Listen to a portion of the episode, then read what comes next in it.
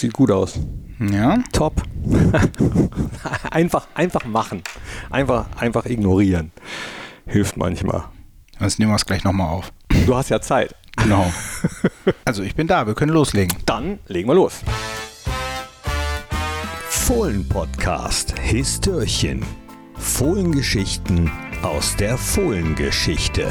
Hi und hallo, herzlich willkommen zum Fohlen-Podcast. Es ist der 19. Es ist Histörchenzeit. Es ist Zeit für Geschichten aus der Geschichte von Borussia Mönchengladbach, unser aller Lieblingsclub, gehe ich mal von aus. Oder es haben sich vielleicht auch einige äh, von anderen Clubs hierhin verirrt, die einen neuen Lieblingsclub suchen. Dann herzlich willkommen auch an euch.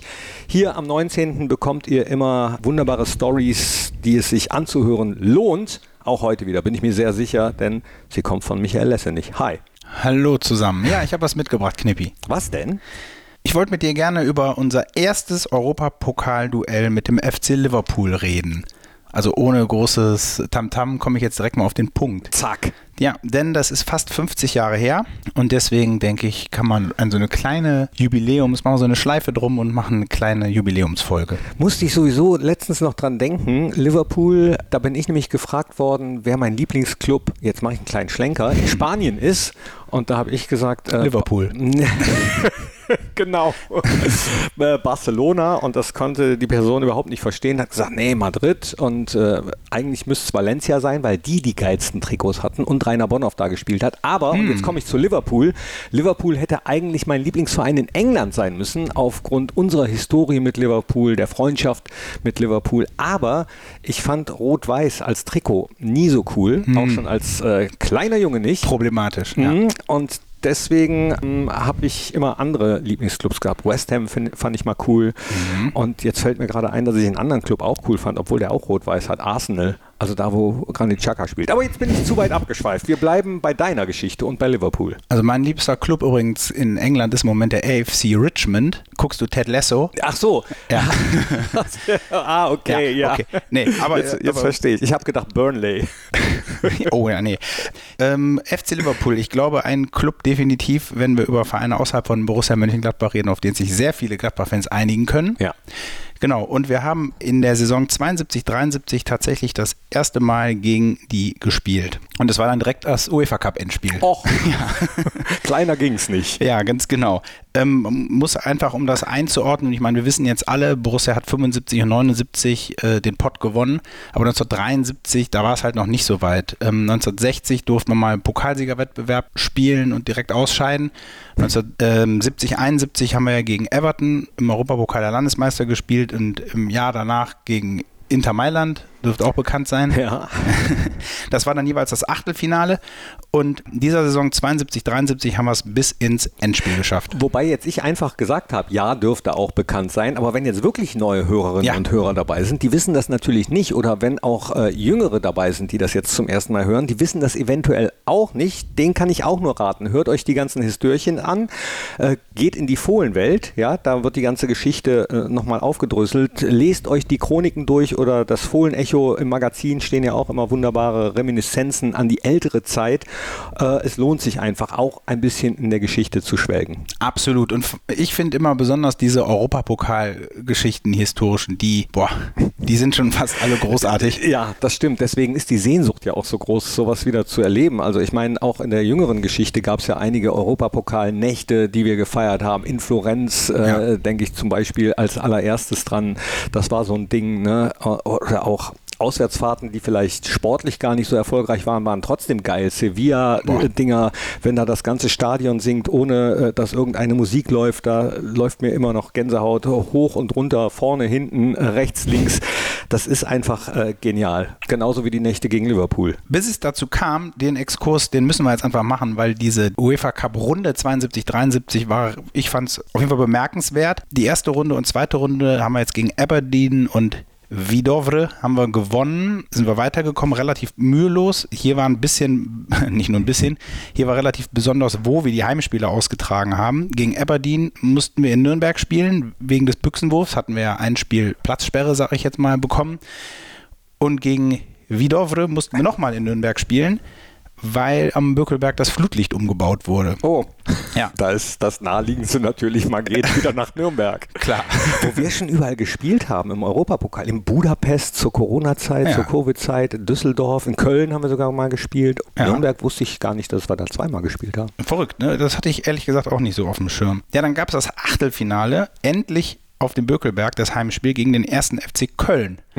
Ein schönes UEFA Cup-Duell, Borussia gegen Köln. Und jetzt rat mal, wie viele Zuschauer da waren. Oh. Bökelberg, Flutlicht, Derby. Naja, der ist ja irgendwann aufgestockt worden, glaube ich, auf 34.500 äh, und vorher waren es, glaube ich, 32.000. Ne? Ja, es waren 15.000 waren da. Du, durften nur rein oder passten Nee, nee. zu dem Zeitpunkt nur rein oder war das nur halb gefüllt, das Stadion? Nee, nee, da durften, äh, da durften 35.000 rein, das waren 15.000, haben sich einen 5 zu 0 Sieg gegen den FC an. Ich glaube, denke, jeder, der nicht da war, beißt sich hoffentlich in den Hintern. Oder erzählt am Ende, ja, ja, da war ich dabei, da war ich Genau. dabei. Ja, also Kulig, Vogts, Jensen, Rupp und nochmal Jensen. Ich sag's, weil es so schön ist, ne? hohe Siege gegen Derby, sage ich die Torschützen. Im Viertelfinale wieder ein deutsches Duell gegen Kaiserslautern. Da haben wir zu Hause 7 zu 1 gewonnen auf dem Bökelberg. Und im Halbfinale haben wir gegen Twente gespielt. Twente Enschede Ganz genau. aus den Niederlanden. Ganz genau. Da war dann endlich Europapokalstimmung im Heimspiel. Das Ding war ausverkauft. Es waren wohl 10.000 Holländer im Stadion. Ähm, und wenn man weiß, so die, das Verhältnis Deutsche und Niederländer war ja in den 70ern nicht ganz so entspannt, wie es heute ist. Ne? stimmt. War auch echt eine wilde Stimmung und auch auf dem Platz eine Treterei. Ich habe gelesen, äh, also Borussia hat sich auch da durchgesetzt, sonst hätten sie nicht im Endspiel gegen Liverpool. So, aber das Spiel war relativ hart und am Ende musste wohl die Polizei die beiden Mannschaften auseinanderhalten. Die Mannschaft, Ja. nicht die Fans. Die Mannschaft. Ach Quatsch. Ja, ja.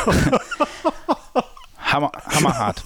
Und dann jetzt kommen wir endlich zu der Geschichte, die ich erzählen Ja, aber wollte. das ist doch Sorry. bis dahin schon der absolute Hammer. Das wusste ich auch nicht, dass Ja. äh, Mannschaften von der Polizei auseinandergehalten werden mussten und dass Borussia beteiligt war. Ja, aber es war wohl tatsächlich, es ging, das Spiel war gelaufen, Gladbach hat 3-0 gewonnen und in der letzten Minute hat wohl ein Spieler, Günter Netzer, nochmal richtig Angespuckt, nee, das Nee. war was anderes. Genau, aber richtig heftig umgetreten und daraus hat sich dann wohl äh, ja, was auch immer ergeben. Ru- Erstmal Rudelbildung. Rudelbildung. Wahrscheinlich, da, damals gab es das Wort wahrscheinlich noch nicht, Ja, aber genau. dann alle auf einmal. Und ja klar, wenn jemand an Jünter geht, ne, dann ist die gesamte Mannschaft da. So muss es So sein. muss es sein. So muss es sein. So, und dann war also klar, der FC Liverpool ist unser Gegner im Endspiel. Damals schon genauso groß, wie es sich heute auch anhört. Die sind aktuell Meister geworden. Es hat noch nie eine deutsche Mannschaft an der Enfield Road ein Tor geschossen und das Publikum damals genoss schon den Ruf, einfach das Beste auf der Welt zu sein. Ne? Klar, diese Heimspiel. Die Sun.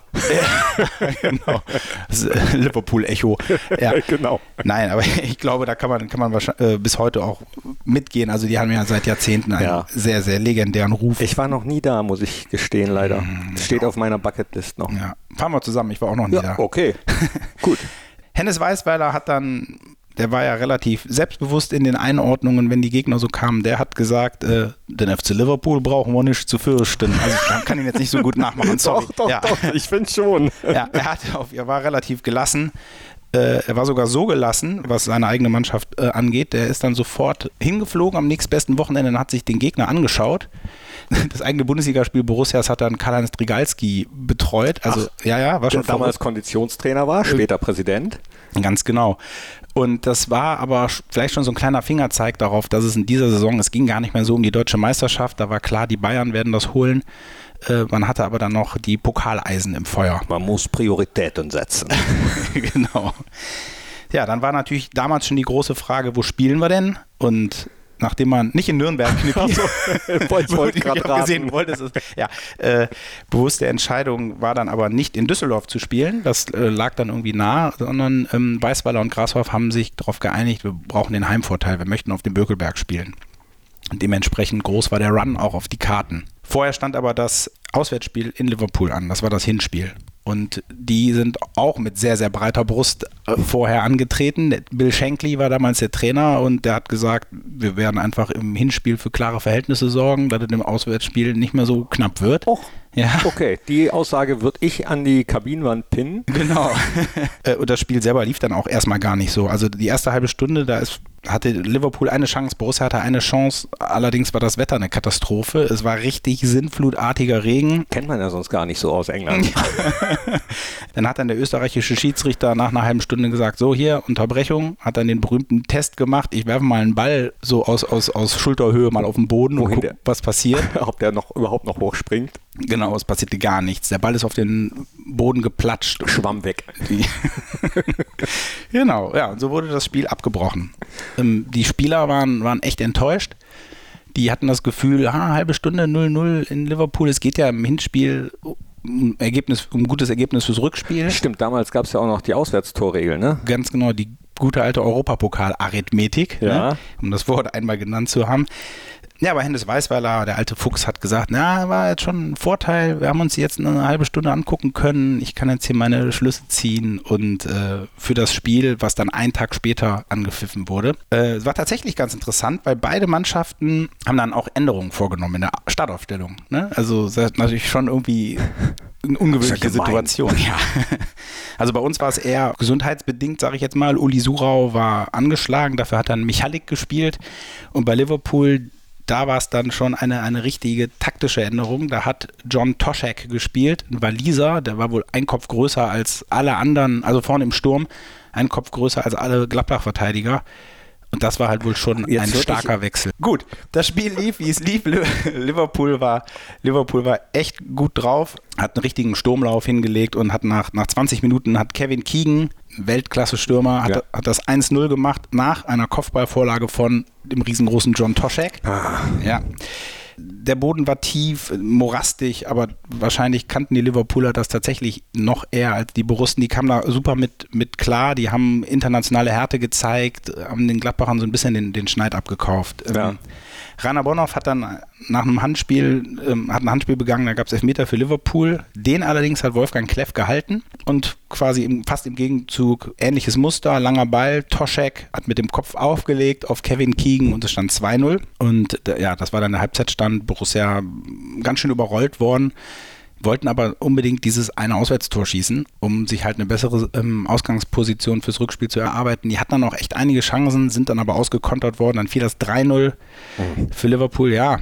Und dann kam die Szene, die das Ganze wahrscheinlich entschieden hat. Borussia hat dann noch einen Elfmeter bekommen in der 65. Minute. Jupp Heinkes, der ist angelaufen, wurde wohl gnadenlos niedergepfiffen vom Publikum ähm, und ja, er ist, hat halt verschossen ja, er selber hat halt nachher gesagt, Mensch, gerade dieses Tor, das, das hätten wir halt äh, unbedingt gebraucht fürs Rückspiel. Er war halt am Boden zerstört. Ja. Kann man sich ja vorstellen, Jupp Heynckes ist eine Tormaschine. Ich glaube, dass, dass dann ein Schuss von ihm nicht reingeht. Gerade in der Saison war dann doch eher ungewöhnlich, weil der hat, äh, das war seine Saison. Ja, aber fällt mir gerade ein, hat er nicht im DFB-Pokal-Endspiel damals auch einen Elfmeter verschossen? Das hat er auch, ja, das ist richtig. Der Jupp. Und ja. trotzdem so ein Riesensportsmann. Und trotzdem kam er am Ende auf 47 Saisontore in äh, drei Wettbewerben. Also wirklich unfassbar. Unfassbar gut, ja. Und gerade, dass er verschossen hat, halt, war dann halt sehr, sehr bitter. Dietmar Danner hat noch die Latte getroffen. Haki Wimmer hat nochmal frei vom Tor vergeben. Das Ding ist 3-0 ausgegangen, aber Bill Shankly, der Trainer, hat dann hinterher wohl gesagt, kein Zweifel, das ist das beste deutsche Team, gegen das wir jemals gespielt haben. So wie Borussia stürmt halt sonst keine europäische Mannschaft. Ne? Also der Respekt war schon da und Hennes Weißweiler hat halt gesagt, wir stecken hier nicht auf. Der Pokal ist jetzt noch nicht in Liverpool, es gibt noch ein Rückspiel. Ja. Und dann, das gab es dann ja auch. ähm, und da war Borussia halt super im Spiel. Die, die Liverpooler Stürmer, Keegan und Toschek, die waren halt in guten Händen. Ähm, dann ist nach einer halben Stunde auch das 1-0 gefallen. Querpass von Rupp auf Heinkes 1-0.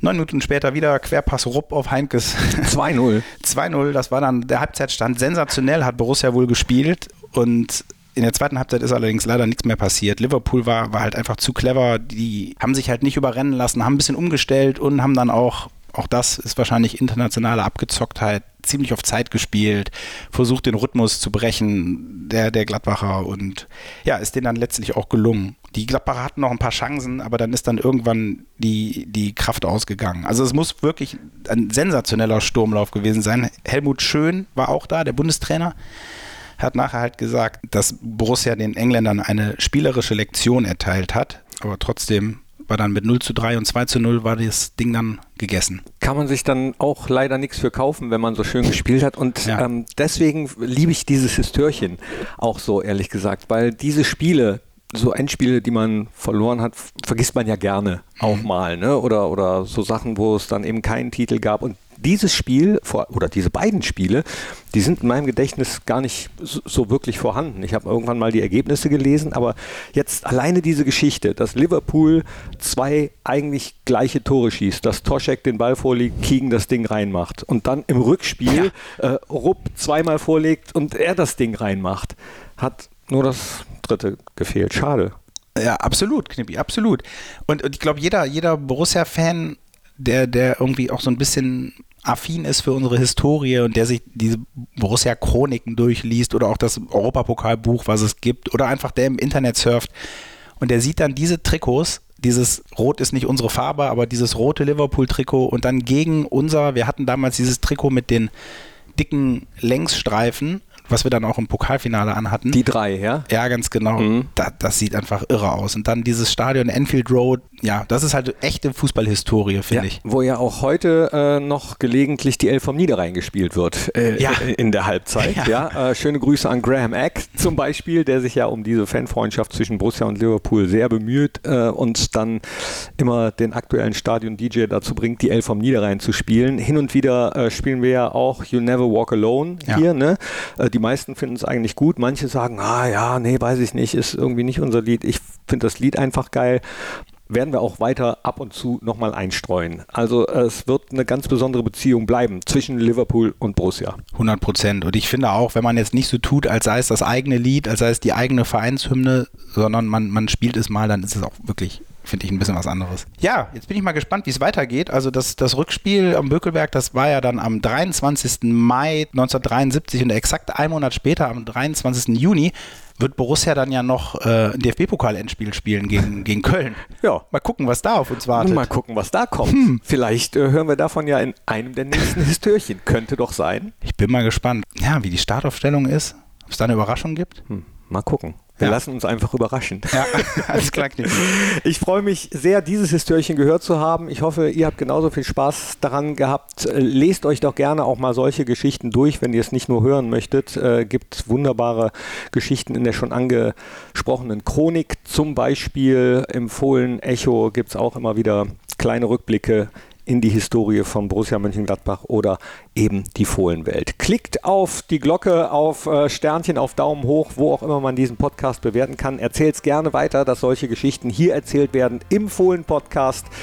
Und abonniert auch gerne den Podcast. Ich sage Dankeschön, tschüss, ole ole und das letzte Wort gehört dir, Lassie. Tschüss, Leute.